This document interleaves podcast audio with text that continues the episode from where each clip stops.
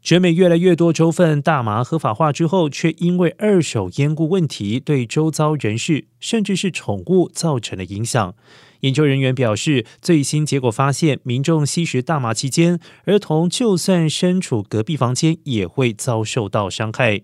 此外，宠物大麻中毒的个案也有所增加。根据国家药物滥用研究所的调查显示，从二零一五到二零二零年间，成年人的大麻使用量增加了六个百分点。科学期刊《p l u s ONE》二十号刊登的报告则发现，大麻烟雾含有微小污染物。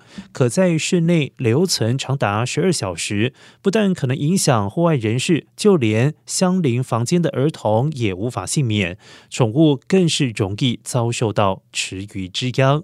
如果宠物出现不适，多会出现失禁、迷失方向、肌肉控制不良等症状。